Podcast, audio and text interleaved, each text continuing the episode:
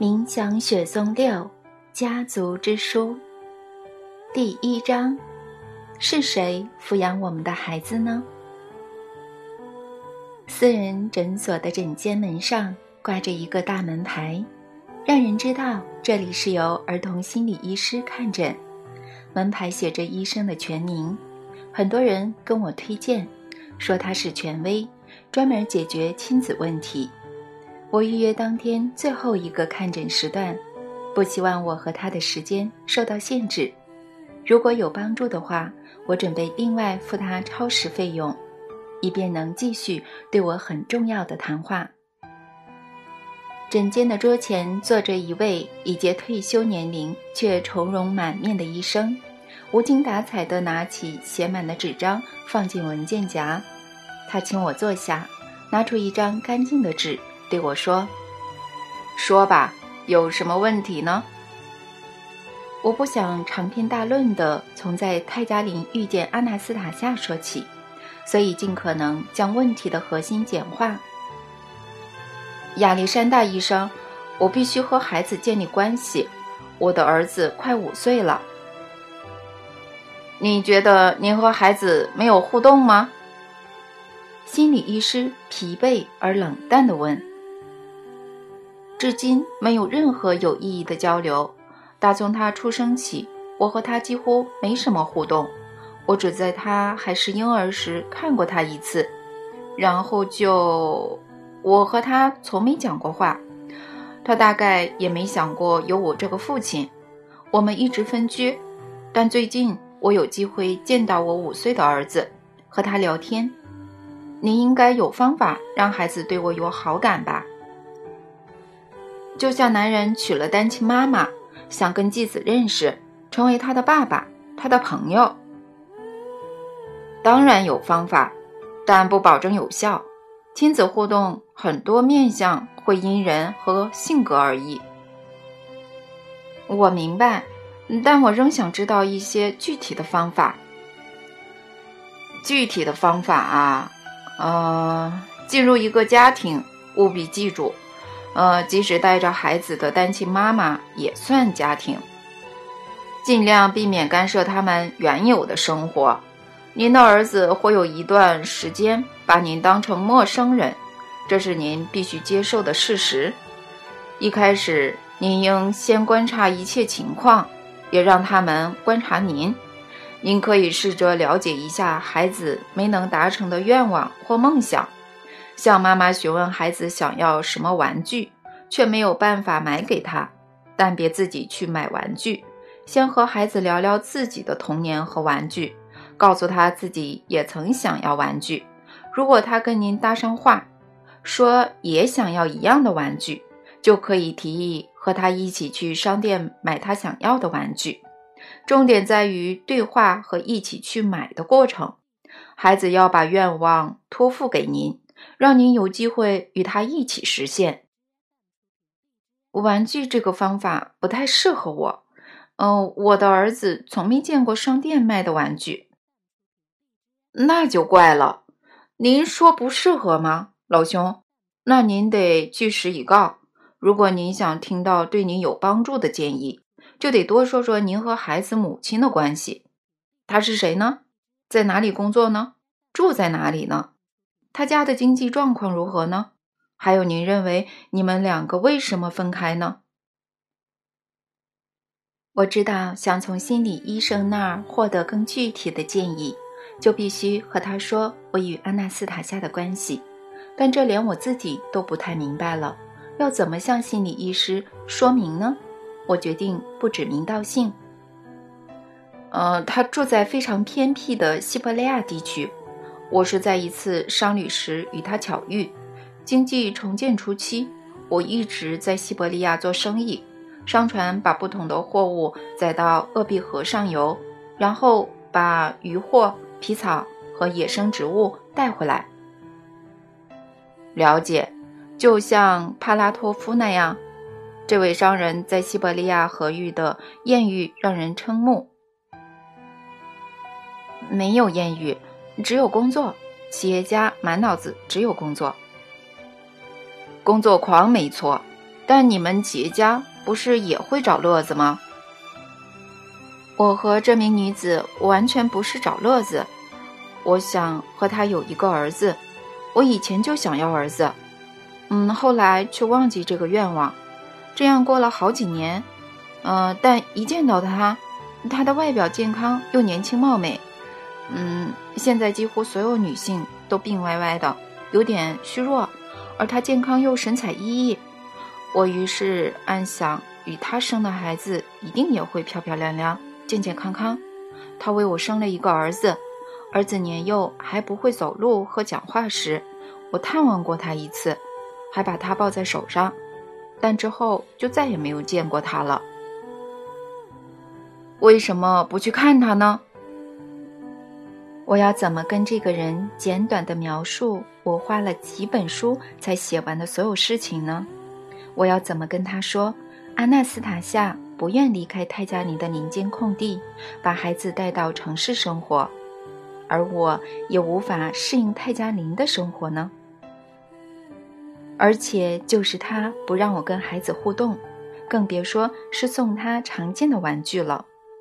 我每年夏天都会回到西伯利亚泰加林，走到阿纳斯塔夏和儿子生活的林间空地，但从未像第一次那样见过儿子。在无边无际的西伯利亚泰加林深处，他每次都不在阿纳斯塔夏的身边，而是在他父亲的祖父或曾祖父。住处那里，阿纳斯塔夏不愿带我去看他们，每次都坚持我必须做好准备才能与孩子沟通。为了深入了解孩子的抚养，我向很多朋友问过一个非常简单的问题，但每次都会引起对方的误会或困惑。你跟孩子认真讲过话吗？我最后发现。他们和孩子对话的话题大同小异，像是“来吃饭了，该睡觉了，不要胡闹，把玩具收好，功课做完没？”孩子长大上学后，很多家长不去谈论生命的意义、人类的使命，甚至未来的志向这种简单的问题都没有。他们不是没有时间，就是认为不值一提。他们或许认为还不是时候，以后还有机会谈到，但他们没有等到机会，孩子就已经长大成人。如果我们自己都不能跟孩子认真讲话，那抚养他们的人到底是谁呢？这些年来，为什么阿纳斯塔夏不让我和亲生儿子沟通呢？不知道他是害怕。还是想避免什么？某天，他突然问我：“弗拉迪米尔，你觉得自己准备好和儿子见面沟通了吗？”我回答：“当然想见，却怎么也说不出‘准备好了’这四个字。”这些年来，我一直在找亲子关系的书，虽然写了几本书，又到世界各国的见面会演讲。却几乎什么都写不出来，也讲不出自己这几年最感兴趣又最重要的主题——抚养小孩，以及上一代与孩子的关系。我不断思索育儿书籍的各种建议，但每次都会想到安娜斯塔夏所说的话：“抚养小孩就等于在抚养自己。”我一直无法完全理解这句话的意思。但后来终于做出一个肯定的结论：教育孩子的不是父母的告诫，不是幼稚园、中小学和大学，而是生活方式。我们的生活方式，社会整体的生活方式。无论父母、学校老师或任何教育机构是否教过，无论社会有什么聪明的教育体制，孩子都是跟着身边多数人的生活方式成长。换句话说，抚养小孩完全取决于你的世界观、生活的方式，以及你的父母和整体社会如何生活。一个病态而不幸福的社会，只会养出病态而不幸福的孩子。如果您不仔细描述您和孩子母亲的关系，我很难给您实际的建议。心理医师打破一阵沉默。嗯，说来话长，简单来讲，我和儿子好几年没讲话了，就是这样。很好，那您告诉我，这些年来您给过孩子母亲财力援助吗？我认为，对企业家而言，给钱应该是关心家人最简单的方式吧。没有，他自认不予匮乏。难道他很有钱吗？你应该说他什么都有。亚历山大医生猛然从桌前起身，匆匆地说：“他住在西伯利亚泰加林，过着隐居般的生活。他叫阿纳斯塔夏。您的儿子是瓦洛加，而您就是弗拉迪米尔先生。我认得您。”我读过您的书，还不止一次。嗯嗯，亚历山大医生开始兴奋地在诊间来回走动，然后再度开口：“那那，所以我说对了，我猜出来了。可以请您回答我一个问题吗？我需要答案，这对我来说很重要，对科学来说也……等等，先别回答。”我自己说好了，我开始明白，嗯，我相信您和阿纳斯塔夏相遇的这些年来，您一直钻研心理学和哲学，不断思考抚养小孩的问题，是吗？是的，但您似乎不满意这些学术书籍和文章的结论，所以开始从自身寻找答案，也就是说，开始反思下一代。思考育儿的问题，应该吧？但主要是针对我的儿子。两者密切相关。您因为绝望而来找我，不期望您的问题可以获得解答。如果我无法给您答案，您还会继续找？嗯，或许吧。嗯，太不可思议了！我要跟您介绍一下。呃，一个比我厉害、聪明百倍的人。这个人是谁呀？我要怎么跟他见面呢？这个人就是您的阿纳斯塔夏·弗拉迪米尔先生。阿纳斯塔夏，但他最近很少谈到抚养小孩，而且就是他不让我和儿子沟通。是的，就是他。我至今对他的决定仍找不到合理的解释，他的行为异于常人。一个慈爱的母亲突然与即将成为人父的您说：“您不能和儿子讲话。”这种状况有违常理，前所未见。但是结果，结果令人讶异。毕竟他成功让……嗯，不这样说不好。阿纳斯塔夏成功吸引。一嗯，该怎么说您呢？嗯，呃，恕我直言，他成功让教育程度不高的企业家对心理学、哲学和抚养小孩感兴趣。您这些年来都在思考这些问题，这从您来找我咨询就能证明。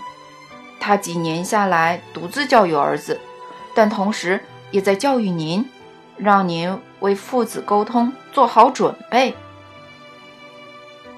他的确独自教育儿子，至于教育我嘛，我可不这么认为。我和他很少见面，而且每次见面都很短暂。但在您所谓的短暂见面中，您得到的资讯依旧让您思考到今天。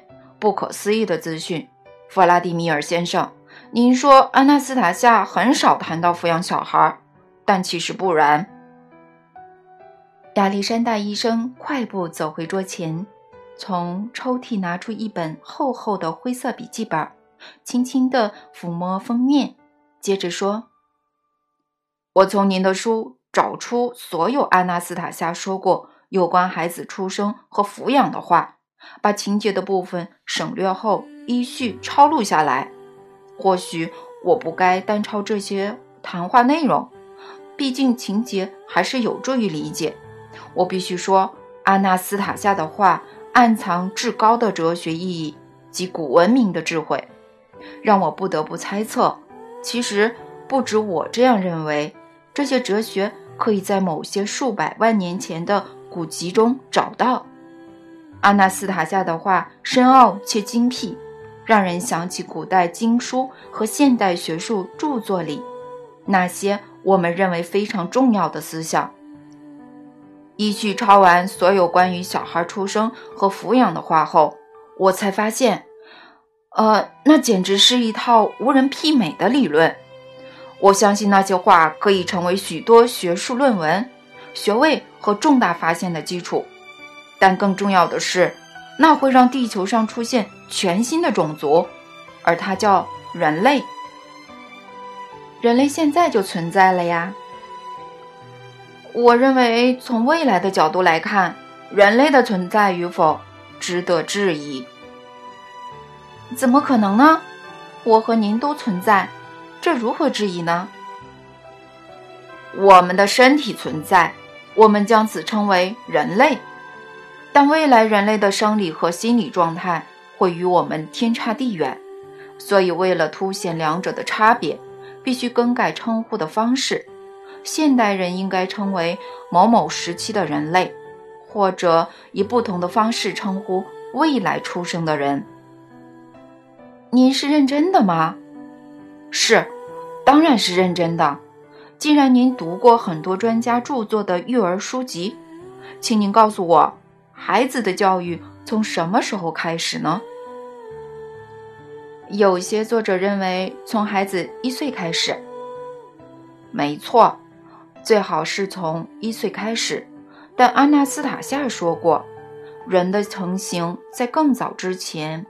嗯，您现在肯定以为是在母亲的子宫形成，但他说，在精子和卵子结合前，父母就能塑造未来的孩子，而这在科学上可以解释，他的高度胜过古今所有的心理学家，他的论述很有分量。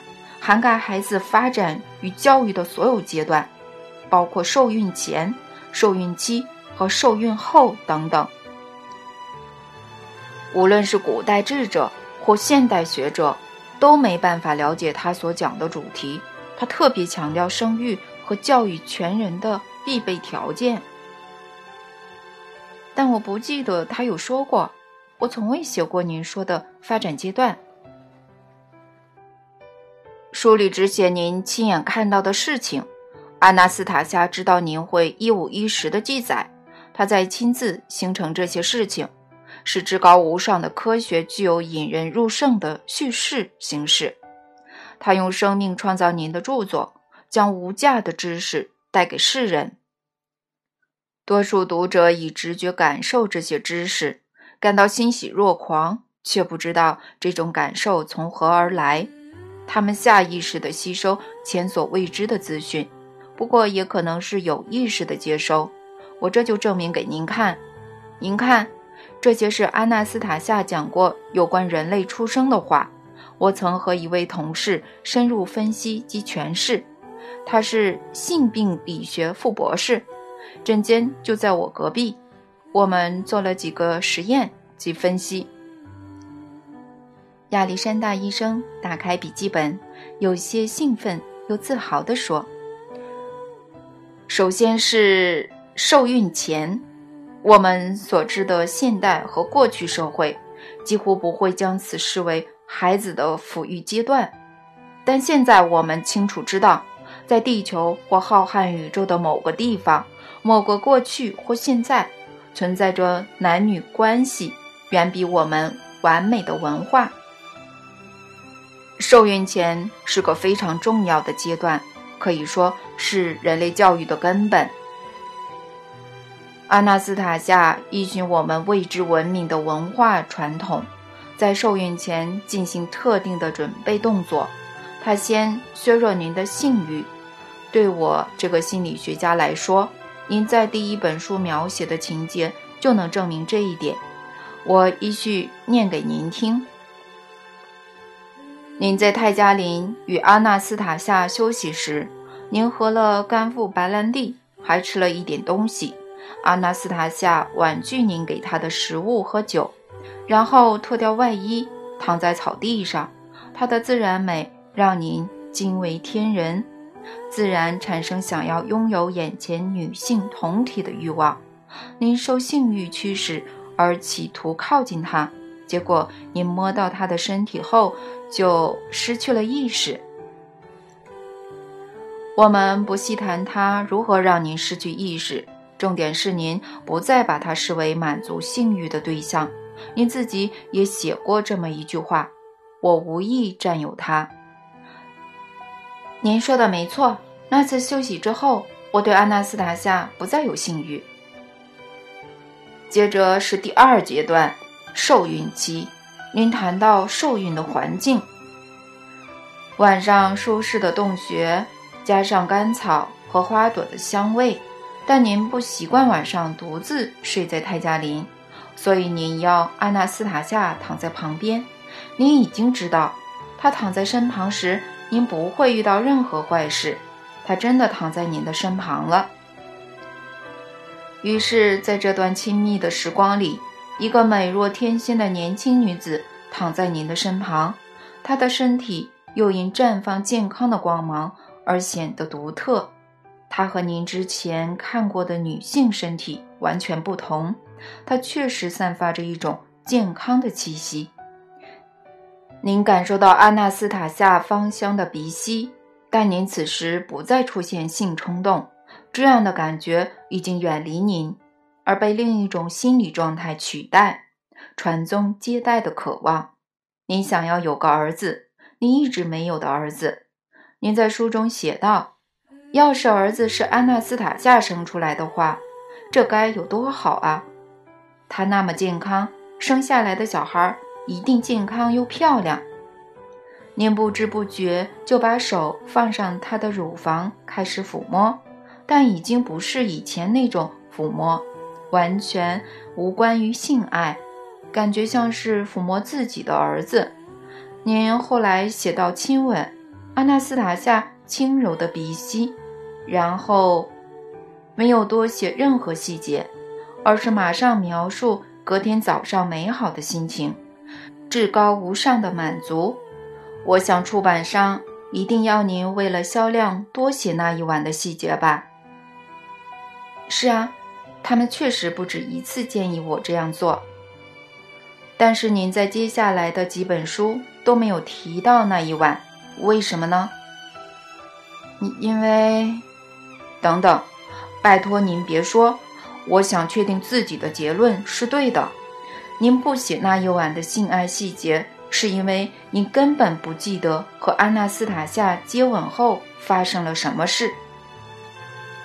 没错，我至今仍然想不起来，只记得隔天早上不可思议的感受。那我现在告诉您，您可能会觉得不可置信，那个美好的夜晚。您和阿纳斯塔夏根本没有发生性爱，没有性爱，那儿子怎么来的？我亲眼看到我的儿子。那一晚你们的确有肢体接触，也有射精，嗯，受孕的一切要素都有，但就是没有性爱。我和同事不断研究你那一晚做了什么。而他们和我都相信，您和阿纳斯塔夏没有发生性爱。我们现在认为的性爱是指满足肉体的需求，渴望肉体的欢愉，但在泰加林的那一晚，这样的动机并不存在。我的意思是，您不渴望肉体的欢愉，而是追求别的目标——孩子。因此，那一晚发生的事必须用别的词形容。这里不仅是用词不同，我们谈的是截然不同的人类出生方式。我再强调一次，这是截然不同的人类出生方式，这不是抽象的说法，可以轻易找出科学的类比证明。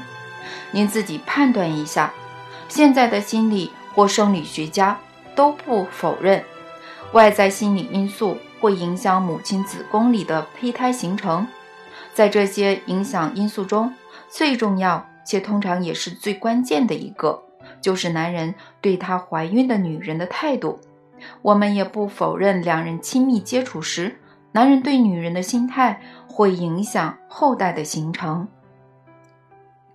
有些男人只把女人当作满足性欲的对象，有些男人则将此视为共同创造，所以就会产生不同的结果。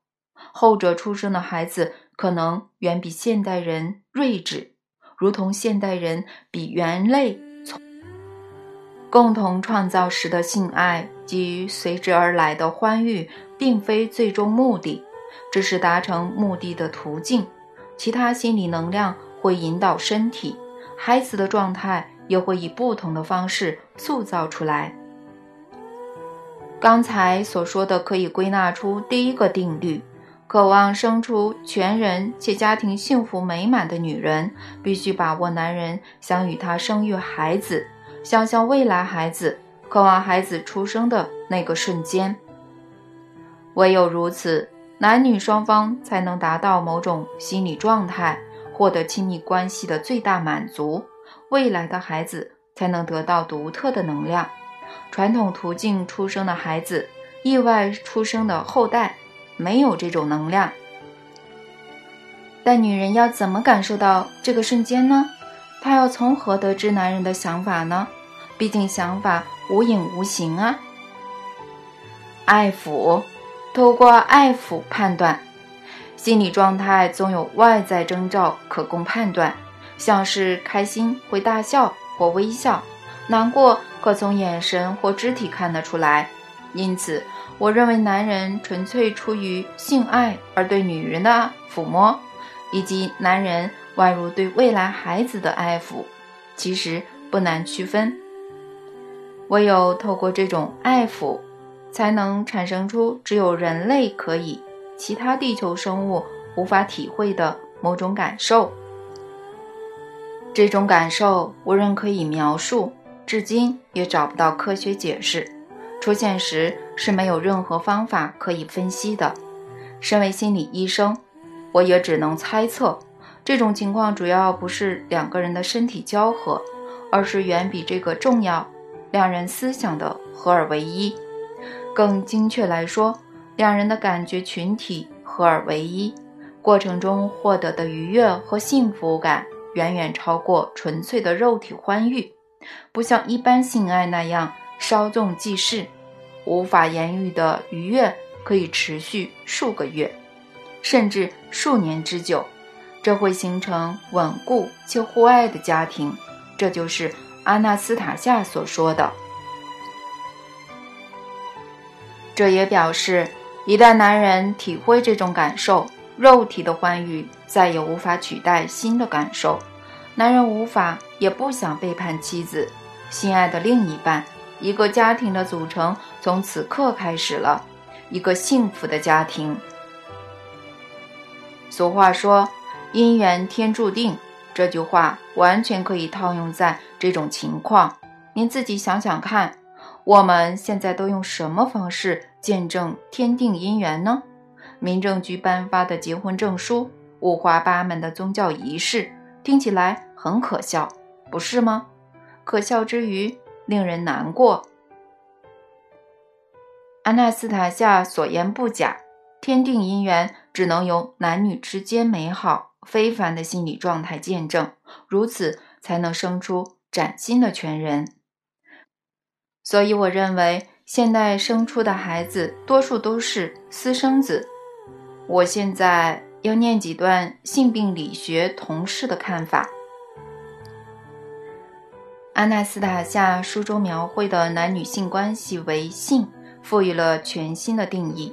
目前与此主题有关的所有教科书，从古希腊、印度到现代的著作，与阿纳斯塔夏伟大的论述相比。只能算是天真又可笑的无稽之谈。从古至今，所有关于性的已知研究都把重点放在各式各样的体位、爱抚技巧和情趣用品。然而，每个人的生理、心理和能力不尽相同。对特定的人而言，可能只有一种体位最有效且最能接受，只有一种是符合自身特征的和性格的情趣用品。世界上几乎没有专家能为特定的人从众多现有的方法精确找出最适合的技巧。想要做到这一点，专家必须对上千种现有的方法滚瓜烂熟，研究人的生理和心理状况，而这简直天方夜谭。科学至今仍无法解决男女性关系的问题，这从现代男女性无能比例的增加就能证明。越来越多夫妻对性不满足，但这种缺乏愉悦的情况可以改变。阿纳斯塔夏让我们看到，大自然存在某种机制，某种更高的力量，能够瞬间解决看似无法解决的问题。这种机制或某种力量，即由男女两人的特定心理状态，找出专属于两人的性爱状态与技巧。这种状况之下获得的欢愉，必能达到最大的程度。体验这种欢愉的男女，无论是依据法律或仪式缔结婚姻，都有极大的可能永远忠贞的彼此。夫妻忠贞，夫妻不忠，背叛。亚历山大医生从桌后站起身，继续说。阿纳斯塔夏首度指出这种现象的特征。我不只记得零星片段，还把他的整段话背了下来。他们用尽各种方式诱拐人类相信，只要得到性的慰藉，就可轻易获得满足，让人类远离真理。可怜的女性被蒙在鼓里，终其一生用错误的方式寻找失去的恩典。得到的只有痛苦。如果女人真的为了满足某个男人的性欲主动献身，那就永远无法防止对方偷情。还有一段，等等，有了。他们将一个换过一个，尝试不同的肉体，做出对不起自己身体的事情，同时心里明白自己离真正的婚姻幸福越来越远了。真正无误地指出夫妻不忠的原因，我以心理学家的角度来看，发现一切符合逻辑。男女双方或所谓的夫妻为性而性，只要觉得没有得到足够的欢愉，就会去找专家，额外阅读资料，听人建议改变体位或爱抚方式。总而言之，就是透过不同的性爱技巧，追寻更大的欢愉。注意，我说的是追寻。两人虽然可能不会明说，但正如同阿纳斯塔夏所言，他们直觉上知道有更大的欢愉，所以才会追寻。但是，要追寻到什么地步呢？难道只是改变体位吗？照理来说，一定是持续寻找不同的肉体。啊哈，这个社会会大喊。这叫夫妻背叛，但这并不是背叛，因为两人根本不算夫妻。单凭证书缔结的婚姻不算婚姻，充其量只是社会发明的协定。男女必须达到阿纳斯塔夏所说的最高心理状态，才算婚姻的结合。他并非光说不练，而是亲身示范如何达到。男女关系有了全新的定义。亚历山大医生，您难道建议时下年轻人在正式结婚前发生亲密关系吗？现在大多数人已经这样了，只是我们羞于公开讨论。但其实我想说的是，不要为性而性，登记结婚前后都是如此。我们是自由的社会，人人都可以自由选择过着放荡的生活。我们也确实在过这样的生活。放荡已经变成一种产业，看看各种情色影片和书籍，嫖妓卖淫、情趣用品店贩卖的充气娃娃，这些都是证据。这种荒淫无度的现象在在证明。现代科学完全无法理解两人结合背后的机制、性质和目的，所以阿纳斯塔夏所说的话就是重大发现，有如醍醐灌顶。身为一位心理医生，我明白阿纳斯塔夏的伟大发现。他指出男女关系的全新定义，其中主要的角色是由女性扮演。阿纳斯塔夏成功让你认识这个定义，成功透过某个古文明的知识让你明白。或许他是出于直觉的举出古文明的例子，但我们应该说是我的同事实践出来了。他证明了男性也能。他是性病理学专家，和我一起分析阿纳斯塔夏的言论。是他先指出我们未知的全新关系定义。阿纳斯塔夏的言论让他大吃一惊。呃，您一定要记得，他曾说：“你说谁想当一时情欲的产物呢？只要是人都想在创造的渴望所激起的浪潮中诞生，成为爱的产物。谁也不想只是一场肉体寻欢的结果。”但我们的孩子都是这样诞生，成为肉体循环的结果。我和妻子想要孩子，然后做爱。我甚至不知道妻子是在哪一天受孕的，直到她怀孕，我们才开始认真思考孩子。但安娜斯塔夏说过，亲密关系的前一刻就要达到特定的心理状态和渴望。总归而言，我的同事对此番言论。想必懂得比我多，或者说有更深的感受。他渴望体会这种心理状态，想要有个孩子，儿子。我的同事四十多岁，妻子小他两岁，育有两子。他自己承认，两人近几年来很少做爱，却和妻子谈起生小孩的事。妻子起初对他的愿望非常诧异。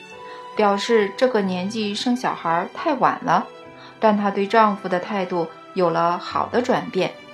她把安娜斯塔夏的书拿给妻子阅读，而妻子现在也会主动和他讨论，但不是讨论自己想要孩子的渴望，而是书中所说的话有多真实。某天晚上，我的同事开始爱抚妻子，心里想的不是性爱，而是自己未来的儿子。他大概就像您那一晚一样，不过您是由安娜斯塔夏引导到那个心理状态，而他是自己做到。无法确定他是不是碰巧做到，但他肯定达到跟您一样的心理状态。他的妻子也以同样的爱抚回应他。他们俩的年纪都不小了，当然不像年轻时有强烈的性需求，但想着未来的孩子。似乎让他们把一切的性爱技巧抛诸脑后，最后，最后某种感受出现了。我的同事和他的妻子都不记得亲密关系的细节，像您一样不记得了，但他们和您都谈到隔天早上那种无法忘怀的美好感受。我的同事说，他这一生从未有如此感受，无论是与妻子或其他女人亲密。而且还不少次，都不曾有这样的感受。他四十岁的妻子已经怀孕七个月，但这不是最重要的，最重要的是他的妻子恋爱了。对象是谁？自己的丈夫，弗拉迪米尔先生。你想象一下，这个从前唠唠叨叨、有时急躁的女人，现在偶尔会来我们的诊所。等丈夫看完病人，像个恋爱中的少女坐在候诊室。我经常偷偷观察她脸上的表情，发现她的表情也有了变化，出现一抹浅浅的微笑。我和他们家人熟识快要八年，这个生性忧郁、丰盈的女人突然年轻了十岁，就算挺个大肚子，还是很美。您同事对妻子的态度也变了吗？还是维持原样呢？他也变了，完全不再喝酒，但其实之前就没有喝很多。他还把烟瘾戒掉。现在和妻子最爱的活动变成画画。画画，画什么呢？像阿纳斯塔夏所说的那样，画出自己未来的祖传家园，他们想去的一块地，在上面盖……啊，不，不能说是盖房子，而是为他们未来的孩子打造未来的天堂乐园。